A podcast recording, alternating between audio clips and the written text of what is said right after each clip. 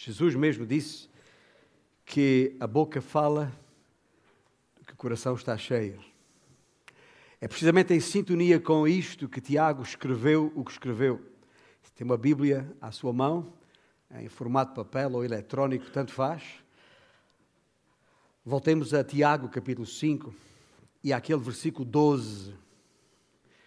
Porque Tiago, este meio-irmão de Jesus, que com ele conviveu e com certeza prestou atenção muito especial às palavras do seu irmão e Senhor Jesus. Neste versículo ele diz, depois de ter dito o que disse, escrito o que escreveu, acima de tudo, porém, meus irmãos, não jureis nem pelo céu, nem pela terra, nem por qualquer outro voto. Antes seja o vosso sim, sim, e o vosso não, não, para não cairdes em juízo. E nosso Deus, que os nossos corações possam estar especialmente atentos à tua palavra esta manhã. Ah, com certeza, a atenção que Tiago prestou às palavras do teu filho e seu meio-irmão não, não foi em vão. E ao transcrever aqui na tua palavra aquilo que o seu Senhor Jesus queria que ele escrevesse, está também dirigindo a palavra a nós. E nós agora temos também o teu Santo Espírito, que nos permite entender a tua palavra e ainda fazer em conformidade. E é nesse sentido que oramos, em nome de Jesus. Um, nós iniciamos esta, ah, esta passagem, a verificação desta passagem, o exame desta passagem, se quiserem, no passado domingo, e procurámos entender, desde logo, ah, uma distinção que, que, Tiago faz aqui relativamente ao, às demais palavras que vêm, que escreveu antes destas. E uma vez entendido que a boca e Tiago explicou isso, a boca é especialmente manifestadora do pecado em nossas vidas, e essa é a razão porque Tiago fez uma distinção clara ao escrever, acima de tudo, porém, é uma, é uma expressão que não deixa dúvidas que ele está aqui a marcar, a sublinhar, a, a enfatizar alguma coisa. E ainda antes de procurarmos entender a próxima questão, que é a restrição feita neste versículo, eu queria ainda sublinhar a frase ou a expressão de Tiago, meus irmãos. E por uma razão muito simples. Para mim é muito encorajador Tiago dirigir-se a nós e aos irmãos desta maneira, meus irmãos. E digo isto porque ele, ao escrever o que escreveu, não aos irmãos do seu tempo e a nós hoje, não está simplesmente ah, condescendendo com eles. Está a fazer muito mais do que isso. Está a identificar-se com eles. Significa que Tiago sentia compaixão por eles, ah, na medida em que também ele mesmo precisava de cuidar da sua boca e falar só a verdade. E falar. Ou seja, eu estou a dizer isto, e para mim é especialmente importante o facto de Tiago se colocar nessa posição, porque às vezes eu tenho que lembrar a mim mesmo, lembrar aos irmãos que estão aí sentados, porque eu estou aqui, os irmãos estão aí. Às vezes há aquela ideia de que não estamos na mesma posição, no mesmo nível. Estamos. Estamos rigorosamente no mesmo pé de igualdade. Isto que Tiago escreve, escreve para vós e eu estou incluído. Porque o problema era problema dos irmãos, quaisquer que fossem, em qualquer época como era problema do próprio Tiago, como é um problema nosso, com certeza. E o facto de as nossas vidas espirituais uh, terem isso em comum exige de nós também uh, um falar comum, em comum, que honre o nome do nosso Deus. É que, como já disse, o coração é qual armazém por cuja porta, a boca, só pode sair o que lá dentro estiver. Não há volta a dar. E por isso não nos devemos surpreender por Tiago voltar a falar com sublinhado especial sobre o falar. Ele volta a falar sobre o falar. Pois nisso nós pecamos muito mais frequentemente. Eu diria mesmo que, do ponto de vista do contacto social, a boca é provavelmente o nosso maior ou mais gravoso ofensor. E, portanto, a maneira como falamos é um tema muito familiar e sobre o qual carecemos de constante exortação.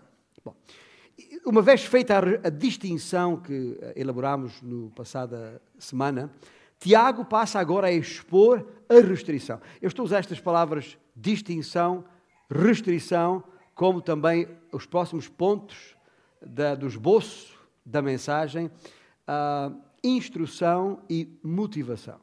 Distinção, restrição, instrução e motivação. Uh, tenho que dar crédito a, a, a John MacArthur, pastor de uma igreja muito conhecida na Grace Community, na Califórnia, dos muitos comentários que li, dos muitos uh, coisas que uh, pesquisei sobre este texto, uh, o esboço que MacArthur adiantou chamou especialmente a, atenção. Quero dar-lhe crédito por isso.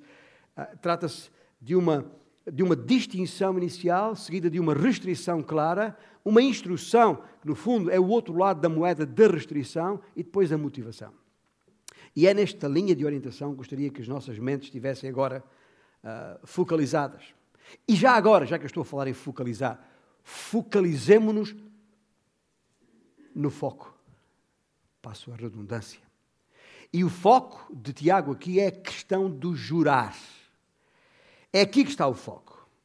E, e não está a falar, quando falamos do falar, ou ao, ao dizer que Tiago volta a falar no falar, o falar que não podemos usar, o falar que não podemos fazer uso de maneira nenhuma, não está aqui a falar de palavras torpes, como uh, Paulo falou uh, aos Efésios, nem de conversa grosseira ou deselegante, como agora se costuma dizer, ou politicamente incorreta.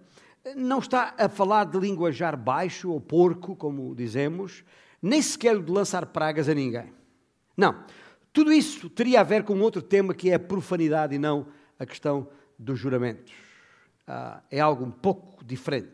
Ele está aqui a falar de uma linguagem muito específica que a Bíblia designa por jurar e tem a ver com votos, promessas. E nas conversas dos nossos dias, nós sabemos, é comum as pessoas usarem o nome do, do Senhor em vão. É muito comum. Ouve-se muitas vezes. E, na verdade, quando o fazem, são votos. Muitas vezes dissimulados com palavras disfarçadas, mas são votos. A pessoa pode até nem ter isso em mente, por ser já força de hábito. E não muitas vezes é uma tentativa, repito, consciente ou não, de evitar usar o nome de Deus em vão. Mas é um abuso. É um abuso do seu uso. E é até blasfemo invocar o nome de Deus sem legitimidade. Quando isso é feito, estamos a diminuir o nome de Deus e por isso é blasfémia. E tudo isso em algum sentido, está relacionado com o tipo de juras que Tiago tem aqui em mente. E mais especificamente, eles têm em mente uma questão da cultura judaica. Mas não só. E nós sabemos por experiência, até porque a tradição da, da nossa cultura é uma tradição, a nossa cultura é de uma tradição judaico-cristã. Portanto, não admira que também isto tenha a ver connosco e não apenas com os judeus cristãos da época e que eram uh, ovelhas do rebanho que, deu, que o Senhor deu a Tiago para cuidar. Mas os judeus tinham um sistema de votos e juramentos muito complexo. Os judeus, uh, e os judeus que se converteram na época trouxeram esses conceitos para dentro da igreja. Portanto, para compreender as origens dessas ideias, desses conceitos, desse sistema, bastará verificar o conteúdo do Velho Testamento e também, de alguma maneira, a tradição rabínica. Porque ali temos, encontramos uma autêntica teologia dos juramentos, mas nós não temos tempo para isso, nem, nem é relevante fazer uma análise completa de todo o uso bíblico do Velho Testamento a este respeito, porque é imenso, é enorme. Nos tempos do Velho Testamento, e isto é que importa perceber, nos tempos do Velho Testamento não se exaravam, que é um termo técnico para, não, para dizer não se registavam uh, contratos. E não tinham todos os meios documentais, legais e oficiais que hoje existem para vincular partes contratantes. Aliás, nem havia sequer tribunais como os temos hoje para forçar a cumprir esses atos e contratos. Logo, a palavra das pessoas tinha toda a importância. E, e, e, era preciso confiar nas palavras das pessoas. Se uma pessoa prometesse a outra ser fiel depositário do seu dinheiro, de uma, uma quantia grande de, de, dinheiro, dela se requeria que fizesse juramento. Ah, tinha que aceitar essa responsabilidade sob juramento. E aí vinha o juro por Deus, e que ele me, me mate se não cumprir. Por outras palavras, a ideia que está por trás era exatamente esta. E essa era a maneira, ou uma maneira, da pessoa comprometer a sua própria consciência para fazer o que tivesse que ser feito e o que disse que ia fazer.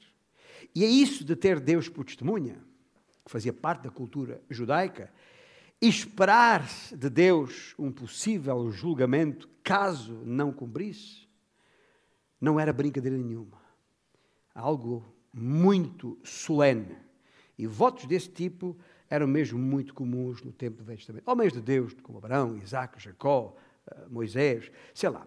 É uma lista imensa de conhecendo, lendo os textos bíblicos, vemos estes homens em muitas ocasiões procedendo a um. O próprio Paulo, na segunda epístola aos Coríntios, capítulo 11, ele diz: ah, fala nisto.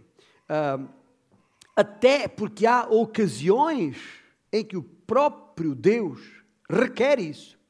Está escrito em Deuteronômio 6, na lei. O Senhor disse: O Senhor teu Deus temerás, a Ele servirás e pelo seu nome jurarás. Está lá, Deuteronômio 6,13. Portanto, a palavra de Deus é, é muito clara sobre isto. Agora, alguns estão a pensar, espera aí, mas no Velho Testamento diz para não jurar, diz para jurar e o Novo Testamento diz para não jurar? Há aqui uma contradição. Não se precipite na sua conclusão, mas preste atenção. O que Deuteronômio 6, 13 diz é que pelo seu nome, o nome de Deus, jurarás. E todos aqueles votos no Velho Testamento considerados legítimos eram feitos por homens em ocasiões muito solenes. Não era coisa trivial, eh, corriqueira, do cotidiano. Não era assunto de todos os dias, nem sequer de todas as semanas, nem meses ou sequer de todos os anos. Como muitas vezes as pessoas falam em nome de Deus, ou juram em nome de Deus. Não era, era, era sim um modo de confirmar a palavra de uma pessoa por pessoas que basicamente não confiavam nas outras pessoas. Eu vou repetir. Era basicamente o modo de confirmar a palavra de uma pessoa por pessoas que basicamente não confiavam na palavra das outras pessoas. Por isso, invocam o nome de Deus como testemunha da veracidade das suas palavras, concordando até nesse juramento, em caso de incumprimento, concordando em serem julgadas por Deus. E assim, num certo sentido, o Velho Testamento reconhece que num mundo cheio de mentirosos, há momentos em que o juramento é necessário.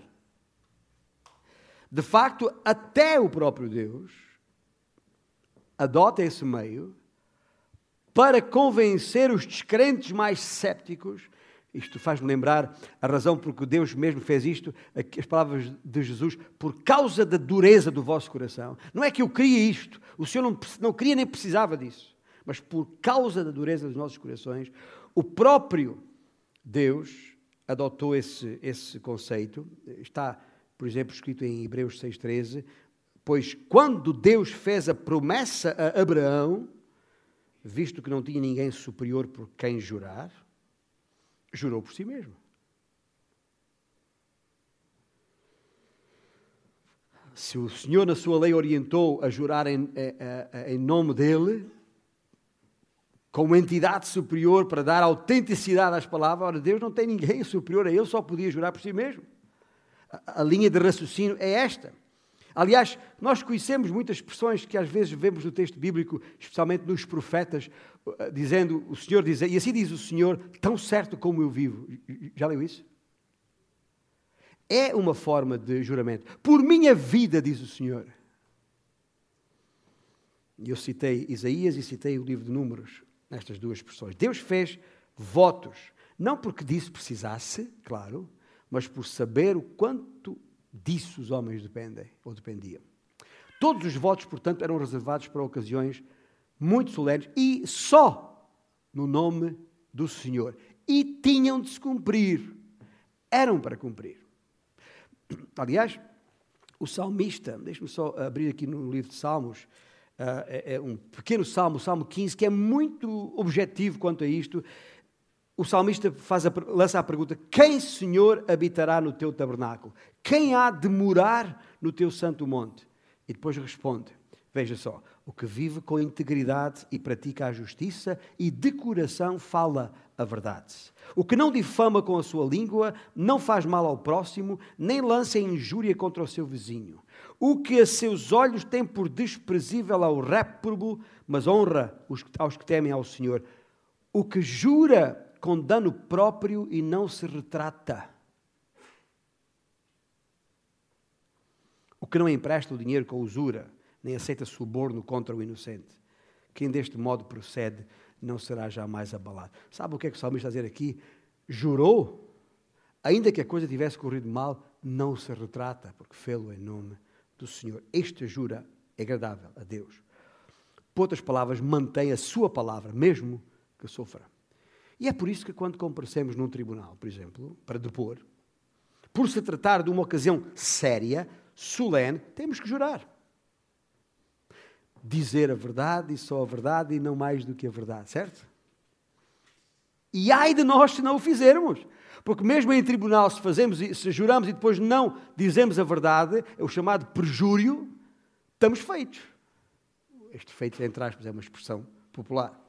Está bem? Tem alguns juristas na sala, e eu posso por isso citar o artigo uh, número 572 do Código de Processo Civil, justamente sobre a prestação de juramentos, que está em vigor há muitos anos em Portugal, desde os anos 60, em que diz isto, antes de, ponto número um, antes, vou ler, Antes de começar o depoimento, o tribunal fará sentir ao depoente a importância moral do juramento que vai prestar e o dever que lhe incumbe de ser fiel à verdade, advertindo-o ao mesmo tempo das sanções a que o expõem as falsas declarações. E em seguida, seguirá, aliás, exigirá que o depoente preste o seguinte juramento: Juro perante Deus que hei de dizer toda a verdade e só a verdade. Ponto 2. Se o depoente declarar que prefere prestar o compromisso de honra, por não, ser, não ter Deus nenhum, a forma de juramento será esta: Juro pela minha honra que hei de dizer toda a verdade e só a verdade. E a recusa, diz o ponto 3, a prestar o juramento equivale à recusa de depor devendo o juiz advertir o depoente da cominação, quer dizer, pena aplicável. É sério. Há um outro decreto-lei que eu não sei o número, mas por isso coloquei aspas, a que me sujeitei, e este decreto-lei está em vigor desde o dia 18 de abril de 1981, quando declarei de olhos fixos na mulher mais linda do mundo diante de Deus e destas testemunhas, prometo ser-te fiel, amar-te e respeitar-te na alegria e na tristeza, na saúde e na doença, na riqueza e na pobreza, por todos os dias da minha vida, ou da nossa vida, até que a morte nos separe. Ora, aí está. Aí está uma ocasião suficientemente séria e solene para invocar o nome do Senhor, como fiz, e ela fez. E se invoquei o nome do Senhor, ai de mim se não cumprir o voto. Estou feito. Com esta, este pano de fundo em mente, voltemos a Tiago 5,12, onde diz: Acima de tudo, porém, meus irmãos, não jureis. Agora, notai que ele não diz: Não jureis em nome do Senhor, pois não? Tem os seus olhos lá? O que ele, porque isso não está proibido, gente. Em lugar nenhum na Bíblia está proibido jurar em nome do Senhor. O que ele diz é: não jureis nem pelo céu, nem pela terra, nem por qualquer outro voto. E afinal, então, o que é que isto significa? O que é que ele está a proibir aqui? Qual é a restrição, de facto? O que é que ele tem em mente? Bom, para entendermos isso, temos que fazer o que sempre fizemos ao longo da epístola de Tiago. Vamos conferir com a fonte da sua informação, que está onde? No Sermão do Monte, certo? Tem uma Bíblia aí na mão, volta para o capítulo 6 de Mateus. Aliás, capítulo 5 de Mateus, neste caso. Em Mateus capítulo 5, e no versículo 33, Jesus mesmo diz, e de forma claríssima, também ouvistes o que foi dito aos antigos: não jurarás, mas cumprirás rigorosamente para com o Senhor os teus juramentos. Ouça bem, antes de continuar a ler aqui, o Senhor Jesus está neste momento a confrontar, nem mais nem menos, do que os, os judeus em geral e os fariseus em particular. Está Aliás, deixa-me dizer uma, uma, coisa. Provavelmente este Sermão do Monte é o, o, o, uh, uh, uh, o discurso ou a mensagem mais evangelística que nós poderíamos pegar. Sabe porquê? Porque nenhuma mensagem evangelística, ou no sentido de apresentar o Evangelho, está completa ou eficaz sem primeiro demonstrar o nosso pecado. Porque se nós não aceitarmos que somos pecadores, por que é que precisamos de Cristo e da salvação? Se nós não percebermos a nossa incapacidade, a nossa injustiça, e portanto a nossa incapacidade de nos justificarmos a nós mesmos, como é que vamos olhar para Cristo, o único justo, capaz de nos dar salvação? E o que o Senhor Jesus faz aqui neste sermão é literalmente Jesus reduz a pó a suposta espiritualidade do, daquela gente desintegra completamente a sua autoconfiança e esperança de justiça própria. Corta-os em fatias. E uma das coisas de que lhes fala neste sermão é precisamente sobre a questão de jurar ou fazer voto. Também ouvistes o que foi dito aos antigos. Já agora quer dizer aos irmãos que esta expressão não tem a ver com o Velho Testamento.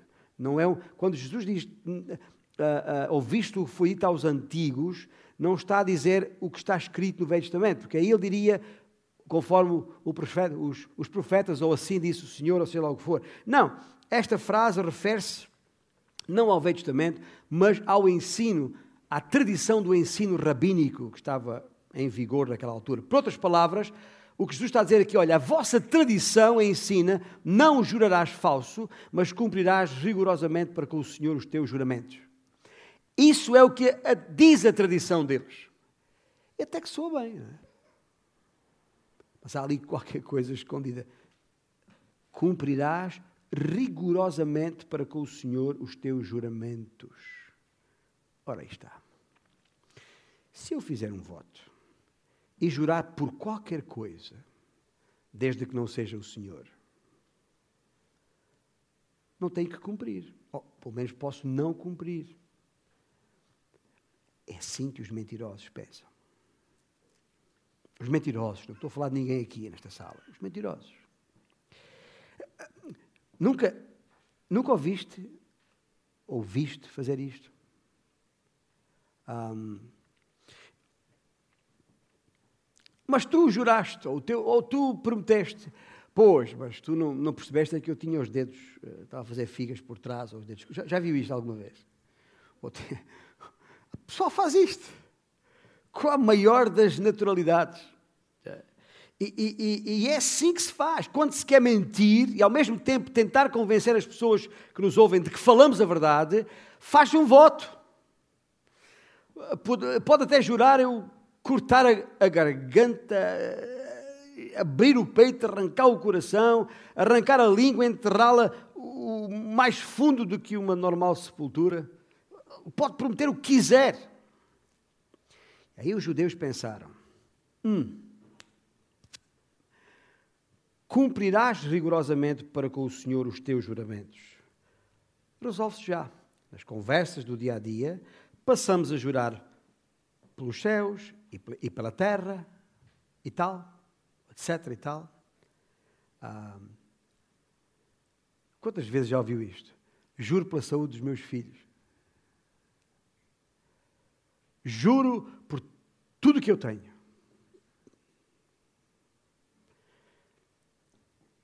E os judeus diziam: Juro por Jerusalém, juro pelo altar do templo, juro pelo véu do templo, juro pela minha própria cabeça.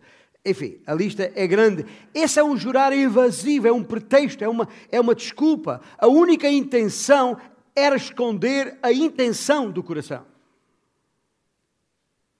Eles, os hipócritas fariseus, não ninguém nesta sala, tinham esta maneira incrível de dar a volta às coisas, sempre associando-as a Deus como se fossem muito espirituais. Pensando que ao jurar pelos céus, terra, templo e tal, né, podiam quebrar qualquer voto, desde que não referissem o nome de Deus. E o que Deus está a dizer é outra coisa, escuta. Se tocas, se tocares em qualquer, ou melhor, se jurares por qualquer coisa que seja do meu domínio, na verdade estás a jurar em meu nome.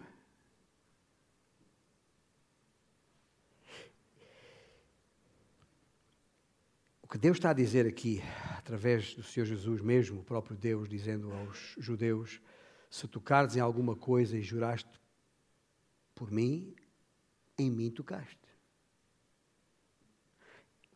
Por outras palavras, é isso que Jesus está a dizer aqui. E na cabeça dos, dos judeus, ah, e veja quão pervertido o pensamento daquela gente era, era aquela ideia de que se o nome de Deus fosse usado na coisa, é como se Deus fizesse parte da transação. Se, por outro lado, o nome de Deus não fosse usado, significava que Jesus não tinha nada a ver com o assunto, ou que Deus não teria nada a ver com o assunto. Como se pudéssemos tirar Deus de cena a nosso belo prazer. E o que Jesus vem agora dizer é que se jurares por qualquer coisa que toque o seu domínio, estás a envolvê-lo nisso.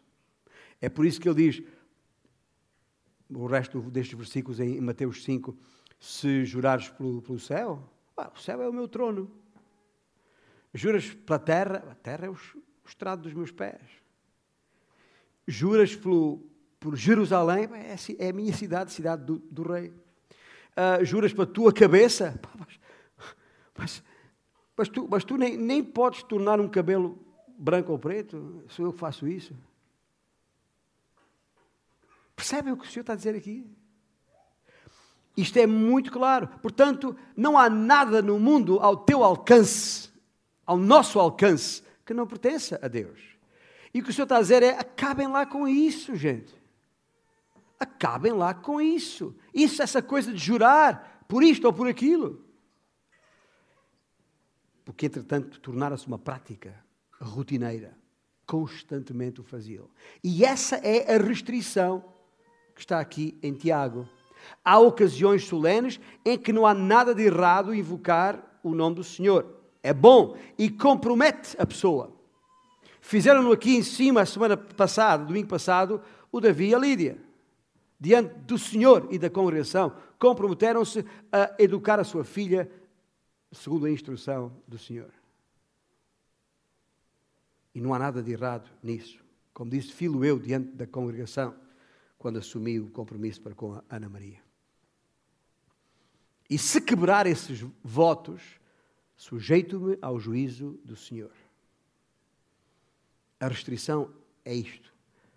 Ou seja, nada de invocar o nome de Deus com votos tolos. De ânimo leve. E quão tolo é ouvir as pessoas dizer: pelo amor de Deus. Ai, Jesus. Já viu estas expressões? É uma tolice total. E isso é que é usar o nome de Deus em vão. Lançando o nome de, do Senhor para o ar como se a palha o pudesse levar. Ora, partir, esta é, esta é a restrição. E com a restrição vem uma instrução. E a instrução, como disse, é o outro lado da moeda. Antes, versículo 12, a segunda parte, antes seja o vosso sim, sim, e o vosso não, não. O que é que ele quer dizer com isto? Muito simples, que basta dizer sim e que basta dizer não. Simples, direto, franco. Aliás, Jesus mesmo, lá no Sermão do Monte, depois de dizer isso mesmo no versículo 37, seja porém a tua palavra sim, sim, não, não, Jesus diz mais, diz, o que disto passar vem do maligno. O que disto passar vem do maligno. Porquê? Porque o maligno é a fonte da mentira. Esse passar disto é mentira. Sabe o que é que Jesus está aqui a fazer? Jesus está a elevar toda a conversação da sua igreja ao nível, à qualidade de sagrado. Nós não somos santos? Somos ou não somos? Porque fomos, quer dizer, fomos separados do mundo por Deus, das trevas para a luz, da mentira para a verdade, por Ele. Então, se somos santos, tudo o que há em nós tem que ser santo. Se somos vidas sagradas, então tudo o que há em nós tem que ser sagrado, incluindo o nosso falar. Eu diria até, principalmente o nosso falar, como Tiago diz, acima de tudo. Tudo o que sair da minha boca deverá ser uma promessa de verdade, que jamais será violada.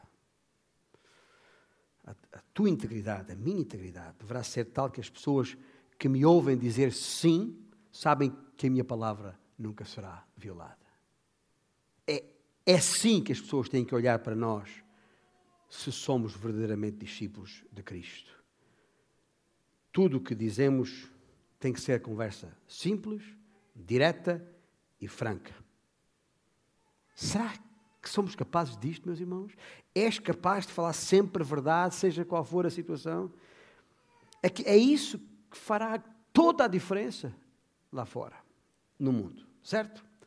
Lembre-se, falando sobre o mundo, e eu repito, o sistema deste mundo assenta na mentira. A igreja tem de marcar a diferença. E essa é a instrução que está aqui. E qual é a motivação? Que é a última questão a considerar. O versículo 12 diz: Para. Seja o vosso falar sim, sim, não, não. Para. Ora bem, ao ler a palavra para aqui, já percebemos que há aqui consequências. Para não cairdes em juízo. O que é que ele quer dizer com isto? É, o que ele quer dizer com isto é o que ele disse. Isto quer dizer apenas e tão somente que o Senhor não deixará impune aquele que usar o seu nome em vão. É tão simples quanto isto. O Senhor não deixará impune aquele que usar o seu nome em vão. Está lá Êxodo, capítulo 20. Não tomarás o nome do Senhor teu Deus em vão, porque o Senhor não terá por inocente o que tomar o seu nome em vão. Está escrito, Êxodo capítulo 20, versículo 7. Por isso, Jesus chamou os fariseus para prestar contas. Em, e fê-lo em grande parte por causa dos seus juramentos. Se tiver um bocadinho em casa, abra lá em Mateus 23. Você vai ver, a, a quantidade de vezes que Jesus está a falar para eles, dizer: Ai de vós, hipócritas! Ai de vós, hipócritas! Eu não sei, são umas quatro ou cinco ou seis ou mais vezes só no capítulo 23 de Mateus. Mas deixe-me fazer uma pergunta aqui em relação a Tiago, porque Tiago está a falar à igreja, está a falar aos nossos, a nós, seus irmãos. Será que Tiago está a falar da possibilidade de um de nós ser punido ser castigado, falar de castigo para ti e para mim. À primeira vista, e também não se fui exceção, lendo à primeira vista, poderia dar essa ideia. Mas se fizermos um estudo cuidado da palavra juízo que está ali, isto temos aprendido na escola dominical nos últimos tempos, a propósito da hermenêutica, e por isso colocamos à vossa disposição uma quantidade de livros e recursos para poderem estudar, se pegarmos a palavra e for verificar a palavra grega crisis é exatamente a nossa palavra portuguesa crise. lá onde está no português juízo, no grego, no original está a palavra crise. Significa, e a palavra crisis no grego significa essencialmente um ponto de decisão. É isso que a palavra significa. E, e se neste estudo fizer o, o uso, um, um, fizer o, o, o estudo de, do uso de toda, em todo o Novo Testamento, da palavra crisis, da palavra grega, crisis, vai verificar que ela refere-se sempre ao momento em que o juiz decide uh, passar uma, uma condenação, a sentença propriamente dita. Nunca, em lugar nenhum do Novo Testamento, a palavra se refere à punição de um crente. No sentido. Há, há, há várias palavras parecidas. Uh, por exemplo, quando fala em castigar um filho, a disciplina sobre um filho. Né? É a palavra grega é outra, a palavra paideo, ou paideos. E, portanto, porque a raiz é outra, refere-se ao treinamento de uma criança. É sobre isso que vamos a falar no Família em Forma hoje à tarde. Nunca está associada ao julgamento do, do, crente. A única palavra do Novo Testamento associada ao julgamento do crente é aquela que Paulo usa quando se refere ao tribunal de Cristo. E a palavra grega bema é outra palavra completamente diferente e é noutro contexto e tem outra implicação, outro significado. Esta palavra que está aqui em, em 5.12 refere-se sempre à decisão do juiz quando sentencia, do ponto de vista penal. E de facto, só há um outro lugar onde Tiago a usa, que é no capítulo 2, versículo 13, e é a mesma coisa. Aliás, estabelece um paralelo perfeito, porque o juízo, disse Tiago em 2,13, é sem misericórdia para com aquele que não usou de misericórdia. E a misericórdia triunfa sobre o juízo. Ou seja, o Senhor sentencia, sentencia ao inferno aqueles cujo coração é sem misericórdia. Isto é, um coração não transformado. O uso da palavra é sempre em referência ao sentenciar. Pedro usou assim nas suas epístolas, João usou assim nas suas epístolas e, nos seus, e no seu evangelho, Judas, na sua epístola, usou a mesma coisa, o autor de Hebreus, a mesma coisa, Paulo, a mesma coisa, Lucas usa uma vez em Atos a, a palavra num, com o mesmo para se referir à injustiça da sentença dada a Jesus no seu julgamento diante de Pilatos. João usa no seu evangelho muitas vezes, especialmente no versículo no capítulo 5, 24, aquele que ouve a minha palavra e crê naquele que me enviou tem a vida eterna, não entrará em juízo, mas já passou da morte para a vida. E por aí fora, a palavra é usada e é sempre usada no sentido de uma decisão, uma sentença final. E portanto, meus irmãos, e prestem-me atenção,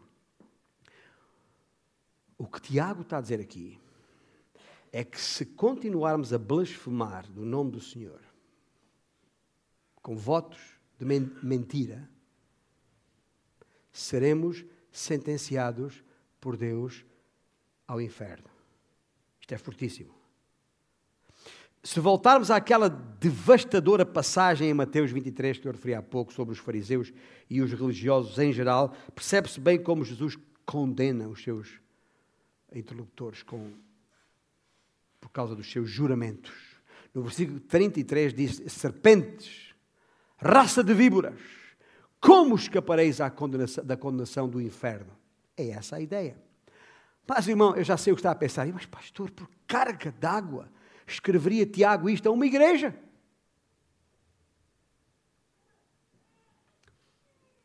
Porque, meus irmãos, não é nada diferente daquilo que Tiago escreveu do princípio ao fim da sua epístola. Tudo são testes à nossa ou à fé para provar se a fé que a pessoa tem é verdadeira, é uma fé viva, de facto. E é preciso, por isso, olhar para a nossa vida, olhar bem.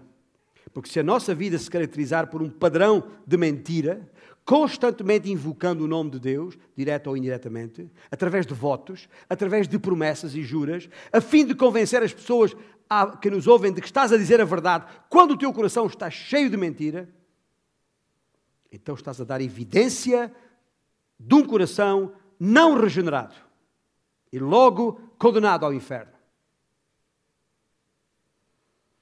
Por isso é bom pegar na epístola de Tiago, estamos a chegar ao fim desta epístola, e fazer um inventário.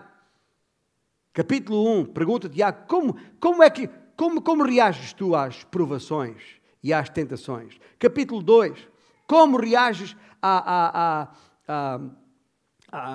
às obras na tua própria vida? Como reages diante dos pobres? Pergunta Tiago ali. As tuas obras são obras de, de fé viva ou de letra morta? Capítulo 3, como é o teu falar? Lembra-se quando eu disse que de uma fonte de água doce pode sair alguma coisa amarga? Não faz sentido. Se. E toda a epístola é uma longa série de testes. E este é mais um. O que Tiago está a dizer aqui, com efeito, é que se a tua vida estiver continuamente a invocar o nome de Deus para dar cobertura às tuas mentiras, isso é evidência de um coração não transformado. Ponto final. E volto a dizer o que disse no início: o nosso coração é um armazém. E a boca nos dirá o que ali estará armazenado. É disso que Tiago está a falar. Para concluir e procurar ser ainda mais claro. Tem uma Bíblia à mão? Abra lá, Apocalipse, capítulo 21. Aqui nas Escrituras. Capítulo 21 de Apocalipse. Partir do versículo 8. Aliás, convém ler do versículo 7 para não termos dúvidas de quem é que fala isto. E quem fala é o Alfa e o Ômega. É Jesus mesmo. E ele escreveu isto, está lá no versículo 28, capítulo, 20, eh, eh, capítulo 21. Quanto, porém, aos cobardes, aos incrédulos, aos abomináveis, aos assassinos, aos impuros, aos feiticeiros, aos idólatras e a todos os mentirosos, a parte que lhes cabe será no lago que arde com fogo e enxofre, a saber, a segunda morte. E para que ninguém deixe de perceber o que ele está a dizer aqui, veja o versículo 27, onde está a falar sobre o céu e quem ali entra. Nela nunca jamais, ou nele nunca jamais penetrará coisa alguma contaminada, nem o que pratica abominação e mentira. Mas somente os inscritos no livro da vida do Cordeiro.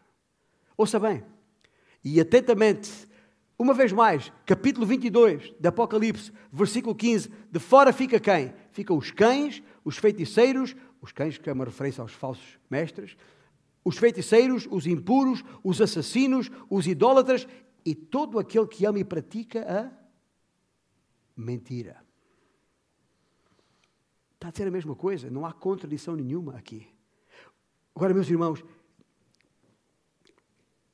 para deixar alguma paz no seu coração e no meu. Isto não quer dizer que em toda a nossa vida nós nunca dissemos nada que fosse absolutamente verdade. Ou que não fosse absolutamente verdade. Pois Tiago também diz isso no capítulo 3, que aquele que tem perfeito controle da sua língua é homem perfeito. O que significa. E ele diz nesse capítulo: nós vamos tropeçar com a nossa língua. Mas, gente, uma coisa é tropeçar com a nossa língua, outra coisa, mentindo, ou faltando à verdade, ou dizendo uma inverdade, outra coisa é viver nisso. É viver disso. É fazer disso uma prática de vida. É quando isso é o padrão da nossa vida. E se isso é o padrão da nossa vida, se isso é o que é está no nosso coração, então o nosso coração não é um coração transformado e, consequentemente, não é um coração redimido e, consequentemente, é um coração condenado ao inferno. É tão simples quanto isto. Deus é a verdade. Deus não pode mentir. E nós somos seus filhos. Temos que refletir a sua natureza, certo? Amamos a verdade, falamos a verdade. E Tiago, uma vez mais, nos faz aqui uma riquíssima caracterização do que é a verdadeira fé. Se a tua vida, se a minha vida for caracterizada por juras e mais juras, invocando o nome de Deus para convencer quem te ouve de que falas a verdade, quando afinal o teu coração está cheio de mentiras. E esse, repito, é o padrão.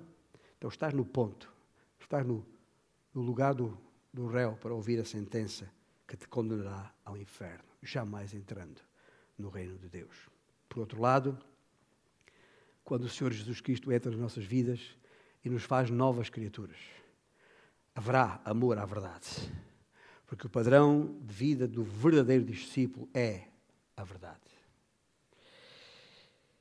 Não a vida perfeita. Repito, infelizmente, às vezes podemos e temos faltado à verdade, mas será a exceção e não a regra. Portanto, Tiago está a ser consistente com o padrão de toda a sua epístola.